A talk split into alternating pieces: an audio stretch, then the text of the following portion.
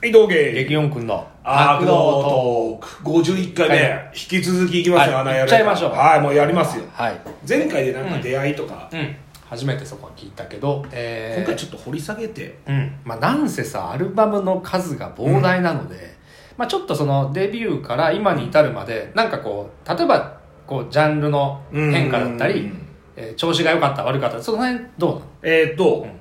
一応みんな、これを聞いてくれてるみんながあんまり知らないよっていう体で喋るんだけど、えーっと、初期3枚。うんえー、とアリス・イン・ヘル、ネバー・ネバーランド、うんセット・ザ・ワールド・オン・ファイヤー、うんここまでは、うん超雑に言うと、うんテクニカルスラッシュです、ええ超雑に言うと、超雑にで割と技巧派の技巧派テクただ、なんつうのシアトリカルな多分アナイレーターが初期評価されたのって、うんそういう理由なんだけど、あんまりそのブルータリティとか、うんビール感うんうんとかはないうんうんこうなんかシアトリカルなんだよね、なるほまどあ、アリス・イン・ヘルってタイトルがもうシアトそうリカだルねそうそうそうそう確かにまあネバーネバーランドも言うたらなんかねまあね確かにそうだねでその魅力は、うんシアトリカルな感じの中に、うなぜか正統派メタルのスパイスがすごい入ってる、その辺なんかジェフの自分のルーツみたいなのってジェフのルーツはジュダス・プリースおトうスレイヤー、ほうえー、とアイアン・メイデへンーバンヘイレン ACDC あーこれで全部答えたあーでも分かる気がする分かるわであーちょっと早漏気味で話すけど、うん魅力はそれなんだよ、うん隠さないんだよジェフうん マジでマジで隠さないのよ隠さない隠さなかっいこつけたりとかかっ隠こつけないしたりしないんだ絶対にしないの言っちゃうんだ言っちゃうだからジェフが作るスラッシュメタルを意識した曲ってスレイヤーだしああなるほどね思いっきりプリストじゃんみたいなリフも結構あなるるしほどこれがいいんだよなるほどねでファーストアルバムの「ランディ・ランページ」っていうボーカルこれが結構ひしゃげた声でへえだからそれがスラッシュメタルっぽかったんだけほうほうどほうほうなんとデビューアルバムで一発でもう首切られますへえあジェフが首をジェフが多分首を切った気に入そらないこが悪すぎるへー確か当時からえーブレイズベイリーみたいな。いやいや彼はねそこは分かんないかそうか。 で「ネバーネバーランド」っていうのにコバーン・ファーっていうボーカルが入るんだけどあネバーで小判って反応したけど、まあいいやまあまあはいはいはい。その最最近のあれでしょあの泳いでるやつあざあざ歌あいたやざあつでしょざあざ。これロードランナーなんだ。あもちろんさ初期3枚はロードランナーうあんてかあれ4しばらくロードランナーへえ。これボーカル違うんですコねバンファーっていう、結構ハスキーな元オーメンただ俺もねオーメンまでは追ってないからっていうなるほど。でここら辺で正統派メタルに近づきましてうんセット・ザ・ワールド・オン・ファイアでまたボーカルが変わります、うんアーロン・ラーノールっていうほまあほぼ素人みたいなう。 なんじゃそりゃ。新人だっただから皆さんこのアルバムに関してはマイク・マンジーニですよはマイク・マンジーニが参加してまあ。すへえ、ここで出てくるんですね。割と無駄遣いしてますけ どでこのアルバムに関しては「ノーゾーンっていううもう超ウルトラハイパー名曲がある、うーん。スラッシュメタルとかまあメタルが好きな人はサードが一番いいのかなっていう、うん結構泣けるバラードとかなるほど入。ってるからほう。じゃあ、サードから入ってみるのも一つあるかもしかれなーないですね。でなるほど。ここで、えーっとメンバーがほぼ全員だったりして、うんでさあ先週俺が言った、んジェフ・ウォーターズとして俺はやあだ、うんこそがアナやレーターみたいに言ってたのがこの「キングオブ・ザ・キル」からほぼソロプロジェクト集これ、その3枚目が93年で4枚目94年ですけど。あマジですごいね、これ。すげえあいつだから多分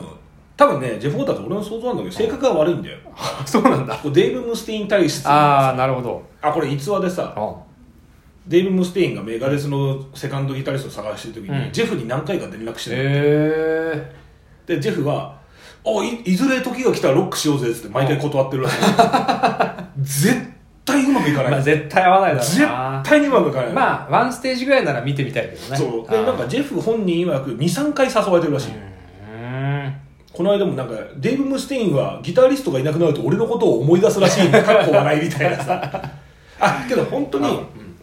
デイブ・ムスティーンが思い出すぐらいのギターの名手ではある、うーんなるほどギター鬼うまいからね刻みうとまいんだか、うんで話戻して、はいはいこの「キングオブ・ザ・キルうん」これはね、うんジェフがもうボーカルを取ってるのよ、あここでもう歌い始めるのねそうでジェフのボーカルってめちゃめちゃジェームズ・ヘッドフィールドだへえまあちょっとなんつうの歌メロっていうかアジテーション気味な感じなんだけどスクリームじゃないスクリームじゃないあー「ウォもーうイエイ!」みたいなあまあ、ちょっとなんつうのハードコア色うんうもんうん多少ない、なるほどまあないけど、うんまあなんかそんな感じかななるほどねでこのアルバムも本当キャッチ・ザ・ウィンド」っていう超泣けるインストが入ってるからへえじゃあこの34あたりは結構充実期というか、充実期だねまあ、この辺から入って全然いいですよっうんて感じ、綺麗なメロディーが好きだったら3でおこうリフが好きだったら4おなるほどキングオブザキルかなじゃあ俺も前目聞いてみようかなって感じかなるほどなで次の「リフレッシュ・ディーモン・リメインズ」もジェフがボーカル取ってるんだけどへえーっとこれは正直ちょっと迷走してまうすーんなぜなら時代がえラウドロックだったからそうだよねでちょっとジェフ寄っちゃったんうだーんそのロブのファイトばりに寄っちゃったなるほどでもだから、まあ、この時期って影響を受けてないスラッシャーっていないけどでもこの時期も作品を出し続けるってい出しうのが続ねけるんだよねいいしそこで途切れないのもすごいじゃん大体ほらここで息絶えたバンドが多いからおいおいおいおだいからそこを、まあ、一応乗り切ってるそうで「リメインズ」ってアルバムだけはあの最初は聴かないでくださいこれはかなりのラナイアレーターレベルが必要になってくるんでへ、ーはい上級者用ですね上級者向けですこれはあーなるほど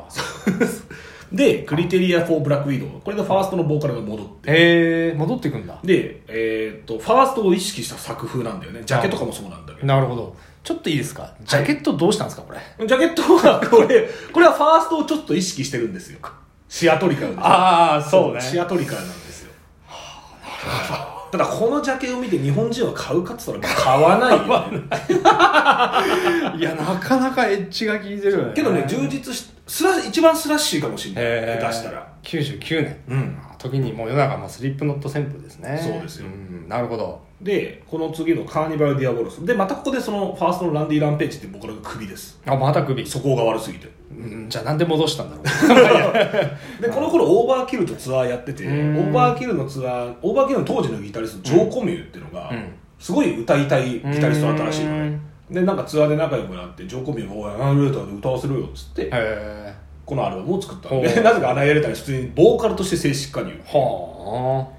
でさあの先週言った「エピック・オブ・ウォー」はこの「カーニバル・ディアボロス」ってアルバムああーだからこの時は出会いの、ね、そうリアルタイムでこれがリアルタイムだようんでこれはエピック・オブ・ウォーに関してはジェフのアイアン・メイデンの側面がフルマックスで出てうるっていうーんあじゃあ割と正統派なそうそうそうへえカーニバル・ディアボロスっていうタイトルなんだでジョー・コミューでまあもう一枚作って、うんうんまあいいやその「ウェイキング・ザ・フューリー」はいい、うんうんうんで「オール・フォー・ユー」ってアルバムから、これマイク・マンジェリーがまた戻ってきます、へでデイブ・パッテンっていう変な本当に新人が入ります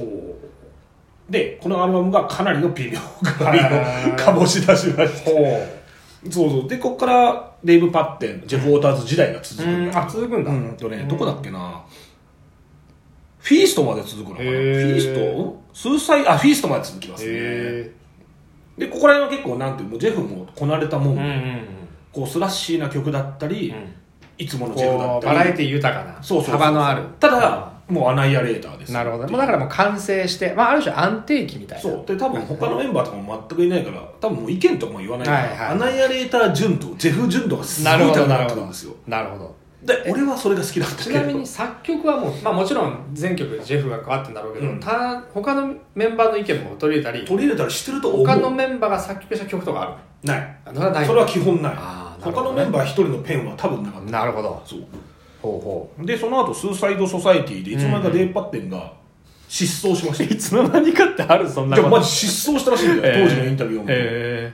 なんか電話が繋がんねえ みたいなマジでっていうあしかもこのジャケなんかあれだねジューダス・プリストのシャキュレーターみたいなでこれがねここからまたジェフのボーカル時代に戻あってあそうなんだ、うんへでえ今も今ずっとそれえー、あそうなんだなんか俺のイメージだともう最近ずっとあのジェフが歌ってんのかなと思ってあそうジェフがずっと歌ってるそっかそそううそそううそそうこはそっかで今はなんかこうカナダの若手ミュージシャンを集めてツアーに行ったりとか、うんまあ、バンドという体は取ってるけど相変わらずかな、まあジェフプロジェクトというかんうーんなるほまどあ、ね、ざっと駆け足とかだからさ知らない人は意外と、うんなんだろうなセルフタイトルの「アナイアレーター」っていうアルバムが結構気合が入ってる、うんスラッシュが強い、結構この時期印象強くて、うんあのバーンとなんかお女の子のそうそうそう怖いジよャねケのやつでなんかアナレータらしくないジャケだなって思ったのを覚えてるけどね、このアルバムは結構スラッシュ色が強いから、うん意外とおすすめなるほどね、うんスーサイソサイティはだいぶリアクション取れないけどなるほどレベルが高い俺ですらきついなって思ったんだアナイアレータ好きなら気に入るだろうみたいなスラッシュメタルとか、うんメタルバンドってある、けどえー、っとねまあ、逆に言うとこれが好きならアナイアレータもいけると思うよみたいなあーなんあいまいちそうそうだからこれがさ魅力の一つなんだけどそさういうことだよね替えが効かないんだよねあんまりさ俺もさアナレーターに影響を受けたんですよとか、うんアナレーターに影響を及ぼしたとかっていうのをあんまり見聞きしないそうなんかもう一つあるよねポツンとそういあるよるね単独でっていう手前味噌だけどアナエーターが好きならアフターゼロも好きだと思 あー、まあなんか入ってるかうら入ってるからそうだね入ってるからなるほどそうあでもいいじゃんそれはぜひ聞いてほしいなそうだねでアナイアレーターっぽいなーって思ったバンドはないかな本当なんかさ